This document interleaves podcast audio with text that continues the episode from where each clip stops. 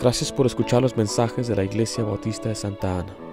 Para más información, visítenos en la web en santaanabaptist.org.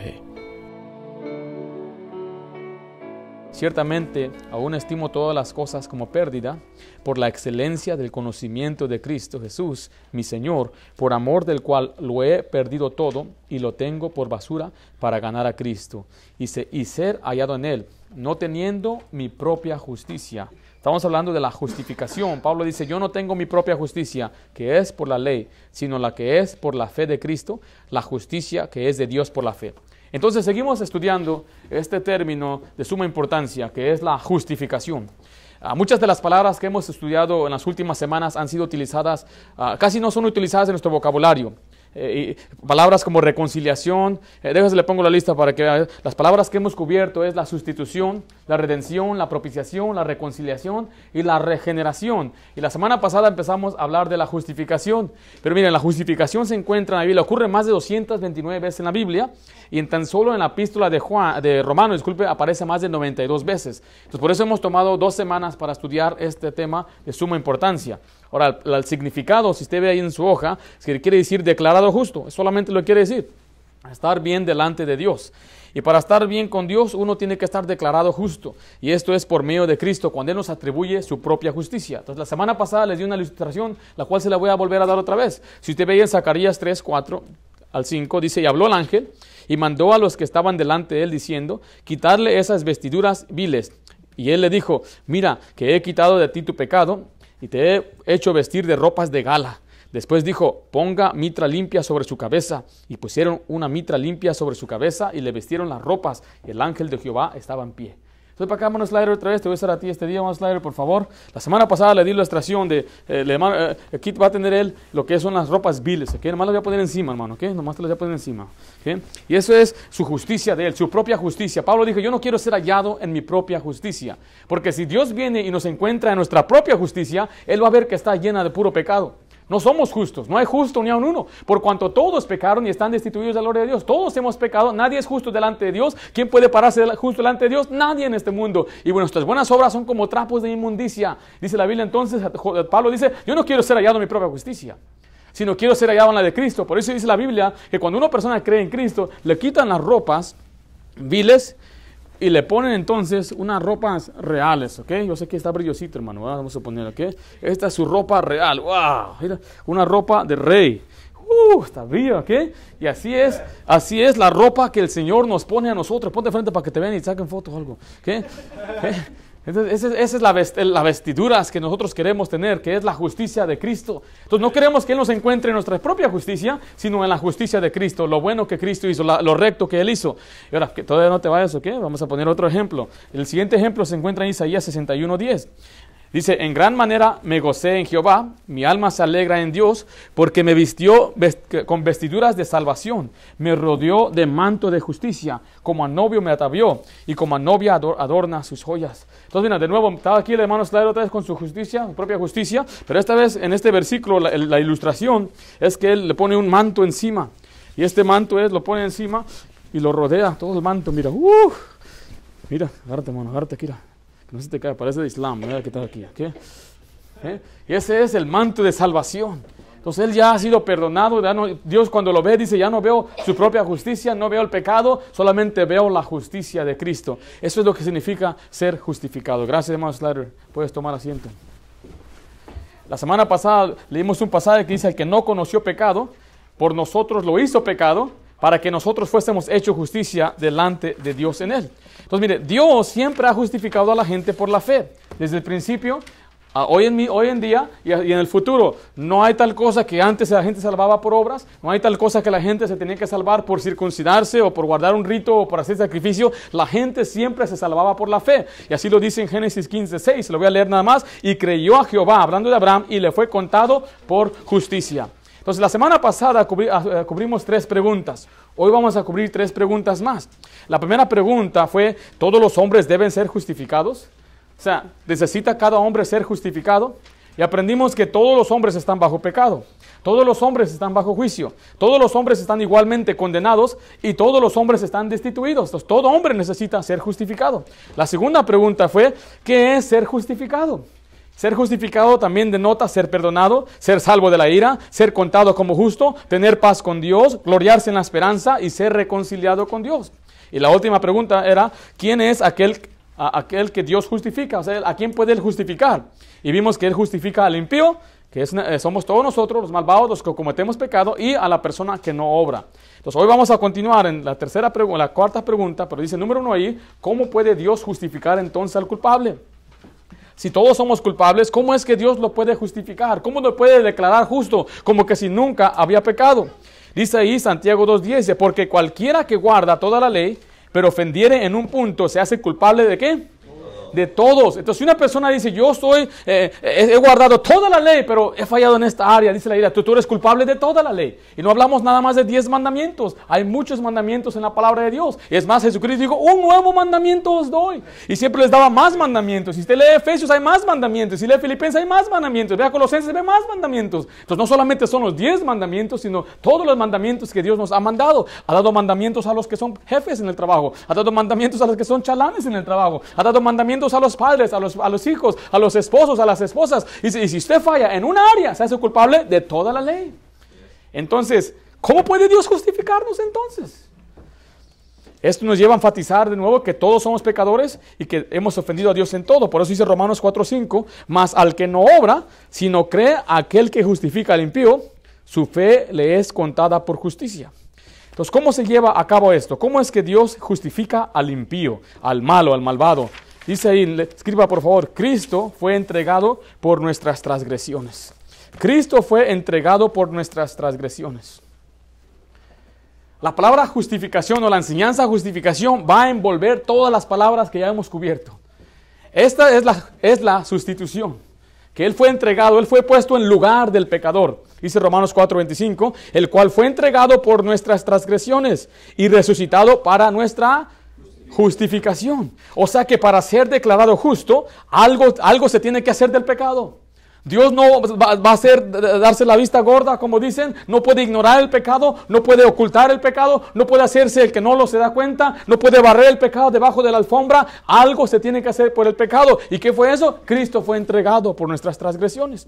Recuerde que alguien tiene que pagar siempre. No es un indulto como el gobierno da. El, gobierno da un indulto que dice, cometiste algún crimen, sí, ya te sentenciaron, sí, pero sales libre. No pagó el precio, no hay, nadie que pagó. No, no, se quedó en la cárcel por los 20 años, no fue ejecutado. Simplemente el presidente lo perdonó. Ese es un indulto y eso no es lo que Dios hace. Dios no nos da un indulto. Él paga el pecado, Él lleva el pecado sobre Él mismo.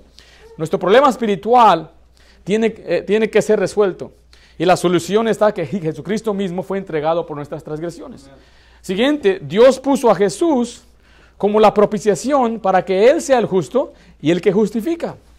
Yo sé que es una frase larga, pero es, la saqué del pasaje, de ahí mismo, de Romanos 3, 25 al 26. Dice, a quien Dios puso como propiciación por medio de la fe en su sangre, para manifestar su justicia, a causa de haber pasado por alto de su paciencia los pecados pasados, con la mira de manifestar en este tiempo su justicia, a fin de que Él sea el justo y el que justifica al que es de la fe de Jesús. Entonces, mire, ya vemos la siguiente palabra. La primera era la sustitución, ahora vemos la propiciación aquí. La propiciación quiere decir, habla de satisfacer o apaciguar la justicia de Dios. Recuerde que usted y yo eh, eh, habíamos estudiado este término antes y queda vinculado con, con la justificación. Le voy a dar otra vez el ejemplo. Eh, ven para acá, mano Slider, otra vez. You know you like it, man. Entonces, lo que dice la palabra de Dios aquí es que Cristo fue justo, guardó en toda su justicia, y como dice el pasaje, que Él por su sangre dice, pudo manifestar su propia justicia. Entonces lo, Él ora que Él es el que justifica, esta es la justicia de Cristo, dice, aquí está la justicia, mi justicia. Dice, yo soy el que justifica. Entonces, cuando una persona pone su fe en Jesucristo, entonces aquella persona ya recibe la propiciación, entonces ahora sí puede Él ser justificado al final voy a envolver todo el proceso que, lleva esto. Pero lo que dice la palabra de Dios ahí es que Jesucristo mismo, Él es el que justifica. ¿Por qué? Porque Él es el justo. Nadie más puede justificarnos. Solamente Jesucristo. Toma asiento. Solamente Jesucristo puede justificarnos. Siguiente, dice, porque la reconciliación ha sido hecha. Porque la reconciliación ha sido hecha. Romanos 5.11 eh, eh, dice así, eh, y no solo esto, sino que también nos gloriamos en Dios por el Señor nuestro Jesucristo, por quien hemos recibido ahora la reconciliación. Y el pasaje Romanos 5 está enlazado con los pasajes anterior, Romanos 5.1, que dice justificados pues por la fe. Entonces por eso incluye, esto lo incluye ahí. La palabra reconciliar quiere decir cambiar, cambiar de enemistad a amistad. Entonces Dios mismo designó la reconciliación. Él mismo satisfizo la santidad de Dios. Ah, y la deuda ha sido pagada. Él pagó el precio, él mismo pagó el precio. Y ahí se envuelve lo que es también la redención. Es una cuenta saldada. Dios es justo y Él en justificar al creyente solamente por medio de Cristo. Mire, primero se le perdona la culpa del pecador y después Dios lo declara justo. Dios no puede eh, justificar al hombre que, está, que es impío, que no ha sido limpio. Por eso es el proceso. Y es solo el creyente que, cree en Cristo, aquel el que Cristo, al que Dios justifica. Y si usted cree en Él, usted ha sido perdonado y Dios ya lo hizo apto para ser justificado, lo puede declarar justo. Entonces, la primera, la primera, ah, ah, primer punto que, la primera pregunta que vimos el día de hoy ah, fue que ¿cómo puede Dios justificar al culpable? Y es sencillamente Cristo mismo pagó el pecado, Él es la propiciación y Él mismo hizo la reconciliación. Pues vamos a la siguiente, que es ¿puede un hombre ser justificado por sus buenas obras? ¿Puede un hombre ser justificado por sus buenas obras?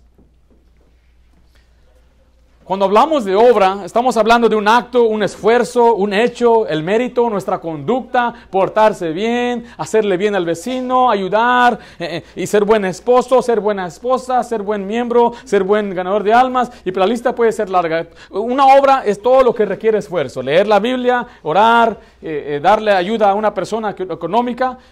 Y la pregunta es, ¿puede una persona ser declarada justa por sus buenas obras? O sea, puede merecerlo, puede rectificar algo, puede rectificar el pecado, puede estar delante de Dios a pesar de todo lo malo que ha hecho. La semana pasada les comenté acerca del presidente que antes estaba, era el candidato y, fue a una iglesia y le hicieron preguntas, le hicieron, ¿alguna vez usted le ha pedido perdón a Dios? Y él dijo, nunca le he pedido perdón a Dios. Lo que yo intento o trato de hacer es mejor hacer un bien para rectificar el mal que he hecho. Y eso es algo que mucha gente piensa, haz bien para rectificar el mal que hiciste. Pero eso no es lo que la Biblia nos enseña. ¿Pueden las cosas malas rectificar lo malo? digo, ¿pueden las cosas buenas rectificar lo malo? Déjenle doy un ejemplo. Supongamos que usted, pues en una desesperación, se roba un auto. Y se roba el auto, pues para venderlo y conseguirse algún dinero. Dice que es una exageración, pero aquí en este país es un delito grande. Eh, eh, no es un misdemeanor, es, es, es, un, ¿cómo se llama? El, un felony, felonía. Y la gente va a la cárcel por muchos años. Entonces supongamos pues que lo, lo, lo, lo, agarran, lo prenden, lo llevan a corte y usted pues, consigue una fianza por algunos de ellos que venden las fianzas, 5 mil dólares, 10 mil dólares, como sea, usted sale y usted dice, pues yo voy a intentar luchar para no ir a la cárcel. Entonces, durante ese tiempo, pues usted hace lo que puede, se porta bien, va y le ayuda a los pobres, ayuda a las viejitas a cruzar la calle. Usted va y, va al, servicio comunitario y se ofrece, y, usted limpia la calle y, hace un montón de cosas buenas y se presenta delante del juez y llega hasta con un pastor. Y le dice, aquí tengo las cartas de los hermanos de la iglesia y, aquí está el pastor y yo hice, y el juez todo lo que hice, las cosas buenas que yo hice. ¿Usted cree que al juez le va a importar todo lo bueno que usted hizo? ¿Usted cree que cambia delante del juez lo que es la ley? Muchas personas así piensan que va a ser con Dios, que ellos pueden conmover a Dios, como que Dios va a ser un juez injusto, cuando Dios, la Biblia le llama claramente el juez justo. Y, y sabes que Dios no necesita un jurado. Hoy en día hay jurados porque eh, obviamente necesita testigos, eh, quién fue, dónde fue, eh, a veces cuando hay un homicidio, dónde está el arma, que el, si fue un cuchillo, fue un bate, y, muchas veces están las manos de un grupo de hombres y mujeres falibles que tienen que tomar decisiones basadas en la evidencia que tienen, pero Dios tiene toda la evidencia. Él sabe todo, Él ve todo, de Dios nadie se burla. Uno no puede salir con la suya, dice la Biblia, tu pecado te alcanzará. Y por eso no podemos hacer eso con Dios, porque Dios conoce hasta nuestros, pensamientos más profundos. Él sabe que muchas veces tal vez de labios le adoramos, pero nuestro corazón está lejos de Él. Y por eso tenemos que entender que las buenas obras a nadie justifica. Escribo ahí, las obras no justifican al ser humano. Las obras no justifican al ser humano. Y la palabra de Dios usa la palabra ser humano. Por si acaso porque muchas veces ahí le dice hombre y, nunca se refiere a la mujer. Por si acaso una mujer piensa, pues yo aquí ya estoy libre. Es lo que dice Romanos 3:20. Ya que por las obras de la ley ningún ser humano será justificado delante de él. Porque por medio de la ley es el conocimiento del pecado. Entonces el ser humano no puede ser justificado por las obras. Gálatas 2:16 dice, sabiendo que el hombre no es justificado por las obras de la ley, sino por la fe de Jesucristo. Nosotros también hemos creído en Jesucristo para ser justificados por la fe de Cristo y no por las obras de la ley. Por cuanto por las obras de la ley nadie será justificado.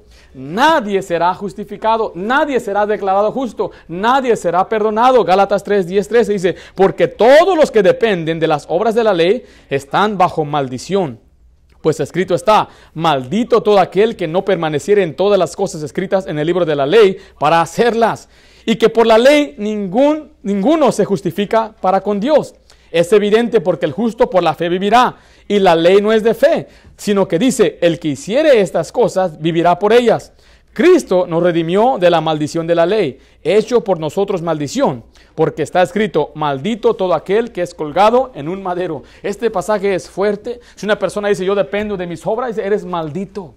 La palabra maldito es condenado al infierno. Dice, no tienes oportunidad. No es por luchar, no es por portarte bien. Y dice, estás, estás maldecido. Tú no tienes que depender de las obras de la ley. Depende de Cristo.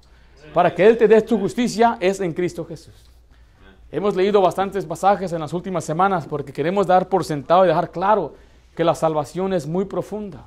Yo he hablado con personas eh, que me han dicho que la salvación se pierde. Yo sé que muchas de ellas son sinceras, eh, tienen falta de conocimiento, falta de conocer la palabra de Dios y solamente a veces utilizan tres, cuatro, cinco versículos. El que persevera hasta el final será salvo. O, tal vez usan eh, la fe sin obras es muerta. Y muchas veces es un pasaje fuera de contexto. Y no, se, no lo explican. Pero ¿cómo puedes ignorar estos pasajes que acabamos de leer? Dice claramente que por las obras de la ley nadie va a ser salvo. Ni una sola persona. No hay nadie en el cielo ahorita mismo que llegó por su propio mérito, ni uno y nunca lo va a ver. Todos vamos a llegar y van a preguntarte, ¿cómo llegaste aquí? Yo llegué por la cruz. ¿Cómo llegaste tú? Yo llegué por la sangre de Cristo Jesús. A Él sea la gloria, a Él sea la honra. Pero aquel que piensa que va a llegar por su mérito se va a esponjar y va a decir, pues yo llegué por mi mérito. Yo llegué por mi propia justicia. Mire, Pablo siendo el apóstol más grande, el que tal vez Dios usó más en la historia del evangelismo, dice la isla que no quiere ser hallado en su propia justicia. Y si Pablo no quiere ser hallado en su propia justicia, en sus propias obras, menos yo. Y él decía, yo soy el principal de los pecadores. Y él todavía decía eso. El nombre Pablo significa pequeño. Porque él aún dentro de su corazón dice, yo soy el más pequeño. Y a veces hay quienes creemos, porque hacemos algo para Dios, ya nos creemos grandes. ¿verdad? Pero Pablo, el que hizo, el que, dice la Biblia, que trastornó el mundo entero, y lo llenó todo con el Evangelio. Él dijo, oh, que el Señor venga a mí, no va a ser por mi justicia, va a ser por Él, por lo que Él hizo. Ah, entonces uno puede hacer lo que quiera cuando, cuando es cristiano. No, no ha escuchado nuestros mensajes. Dios a quien recibe como hijo azota y castiga y aprieta y duele y duele y duele, Señor, suéltame, suéltame, suéltame, suéltame, porque Dios es justo. Dice la Biblia que deja que Dios juzgue a los de afuera. Él juzga a los de afuera, sí. Pero Él azota a los suyos. No queremos eh, dar un pretexto. Dice la Biblia, no uséis vuestra libertad, un pretexto o ocasión a la carne. No, sino que entendemos que nadie es justificado por las obras de la ley, eso nos debe dar agradecimiento. ¡Wow! Soy salvo. Y vemos ahí el siguiente, uno es justificado sin obras, uno es justificado sin obras. Me gusta cómo empieza Pablo Romanos 3:28, dice, concluimos pues, ya que les expliqué todo esto de Romanos 3, concluimos pues que el hombre es justificado por la fe y enfatiza sin las obras de la ley. Romanos 4, 6 dice, como también David habla de la bienaventuranza del hombre a quien Dios atribuye justicia sin obras. Esa palabra atribuye es lo que significa declarar justo. Dios nos declara o nos atribuye su justicia o nos cuenta como justos. Siguiente, uno es justificado gratuitamente por gracia. Uno es justificado gratuitamente por gracia. Y esa palabra gratuitamente y gracia vienen de la misma raíz, pero la Biblia lo usó en un pasaje, Romanos 3:24, dice, siendo justificados, ¿qué dice ahí? Gratuitamente por su gracia, mediante la redención que es en Cristo Jesús. La palabra gratuitamente significa sin pago o sin intereses, gratis. ¿Ha escuchado usted la palabra sin interesado? Que se arrima, ah, eh, eh, ¿qué pasó tío? ¿Qué, está pasando? Es un que más quiere dinero, eh, es un interesado, que le llaman de, del pueblo allá, ¿cómo está? ¿Cómo le ha ido? Nunca te llama, tiene algún interés, algo quiere. Algunos tenemos tíos por ahí que, que, que, nos llaman y, nos quieren envolver. Nosotros le llamamos, es una persona interesada. Y Dios dice que cuando alguien da algo gratuitamente, es, no tiene un interés. O sea, Él no está buscando qué te puede sacar. Es sin esperar nada a cambio. Y muchos no pueden comprender que la Biblia dice que la salvación, Dios nos quiere salvar sin, sin ningún interés. Nos quiere salvar gratuitamente. La palabra gracia es un favor inmerecido, es una ayuda que se da sin merecerla. ¿Alguna vez alguien le ha ayudado a usted? Y usted se sorprendió porque no esperó nada a cambio. A veces cuando vamos a, viajamos y usamos el, aeropuerto y salimos y hay quienes, yo le ayudo jefe, yo le ayudo jefe. Ok. Está ayudando, no, no me. Y al final. Está bien, de eso viven ellos. Y pues uno sabe. O los meseros, ellos esperan que al final, y si no los dejas, la próxima que ves te escupen en tu comida. Pero qué hermoso es cuando alguien te ayuda, te echa la mano.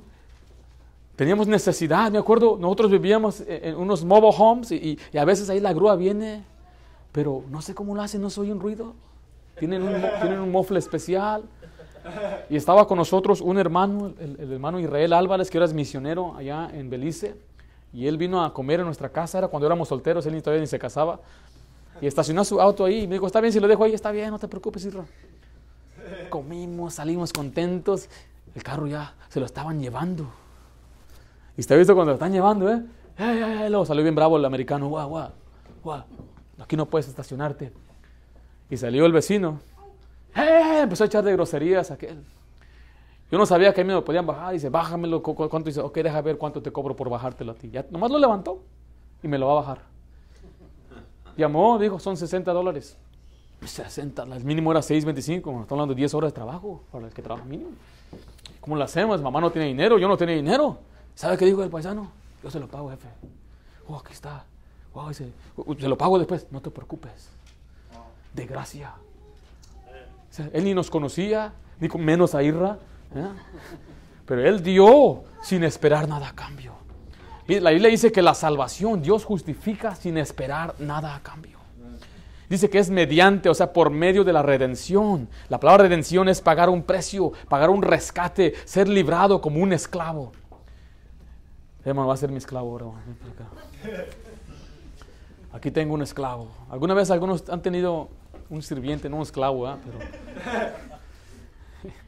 ese es el esclavo. El esclavo no tiene derechos. El esclavo es propiedad de otra persona. El esclavo no tiene libertad, obviamente, pero él tiene que hacer lo que yo le diga. Y si no lo hace, yo tengo el derecho de golpearlo, azotarlo, hasta matarlo. Y yo le voy a dar a él de comer lo que yo quiero darle de comer. Y lo voy a vestir como yo quiero vestirlo. Entonces los esclavos vivían bien oprimidos. Los levantaban temprano al látigo, tenían ahí un cacique y ahí los tenían trabajando. Si usted va a Zacatecas, hay una mina de plata, ahí tenían trabajando a miles y a miles de pobres eh, indígenas sin ver la luz del día. Entraban temprano antes de que saliera el sol, toda la noche escarbando y escarbando hasta que salían de nuevo y estaba todavía oscuro. Muchos morían, jóvenes, 20, 21 años, por tanta respiración eh, que les causaba problemas en sus pulmones. Ese es un esclavo. Y la gente Hoy mismo existen esclavos. Hay países en África que tienen esclavos. hay, países allá en India, en Arabia que tienen esclavos. Entonces el esclavo no, puede, no es libre. Y él está siempre bajo mi cadena, está bajo mi mando. Dice la Biblia que Él cuando nos vino, nos encontró y dice, nos justificó, dice, mediante la redención. Jesucristo vino un día y Él pagó, dice, y Él pagó el precio. Ah, ¿a poco pagas tanto por este esclavo? Está pagado. No, espérate pues. Es que luego, quiere actuar, quiere, robarme mi show y todo. ¿eh? Gracias por pagarme, llévese al esclavo, ya no lo quiero. El precio que Cristo pagó para soltar libre al esclavo.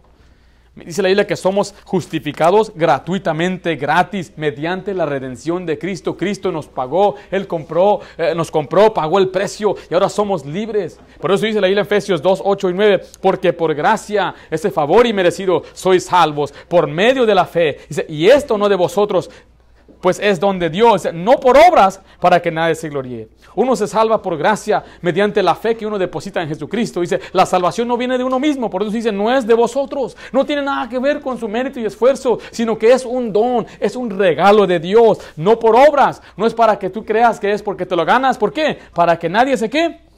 Se gloríe. ¿Quién ganó el domingo? Hubo un partido el domingo, ay. ¿Sí vio? ¿Sí se dio cuenta, no? ¿O no? Dice que no.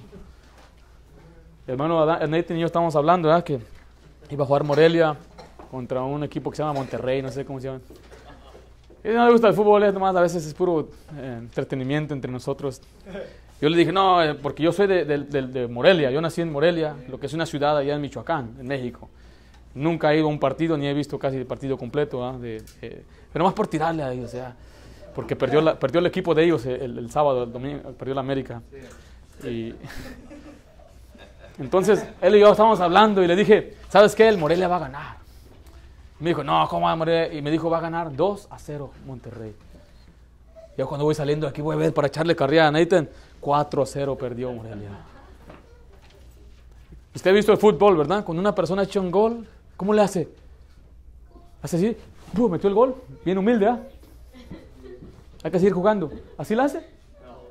¿No? ¿Cómo la hacen? Y está corre, hasta le dan el tiempo, ¿eh? 10 minutos gloriándose. Se quita la camisa, lo levantan. Y está ahí, la gloria lo levantan. Y ahí se siente el aire. Todo está eh, cámara lenta. Golazo que echó. Se siente esponjado. Ya cuando termina el partido, se para bien. Eso se llama gloriarse. Eso es decir, mirarse con admiración. Eso es decir, mira lo que yo hice, lo que he logrado. Usted puede ver gente que es déspota en su rostro por sus logros, diciendo por mi inteligencia, mira lo que yo hice, soy tan inteligente. Dice la isla que la salvación no es por obras para que nadie tenga esa actitud.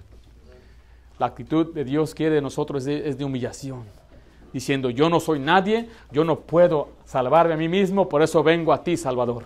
Somos aquellos esclavos, el esclavo no se podía poner de altanero, el esclavo tenía que ser, era, era oprimido. Y así nosotros éramos esclavos del pecado, pero un día vino Cristo y nos libertó. Es lo que dice Romanos 11.6. Dios siempre hace esa comparación entre la gracia y la obra. Dice Romanos 11.6. Y si por gracia, no es por obras. De otra manera, la gracia ya no es gracia. Y si por obras, ya no es gracia. De otra manera, la obra ya no es obra. Está diciendo, ¿o es por gracia o es por obras? ¿Te salvas por la gracia o te salvas por las obras? Porque si es por obra, tú ya no es gracia. La gracia no es gracia. Y es una, revolvedera de palabras, ¿verdad?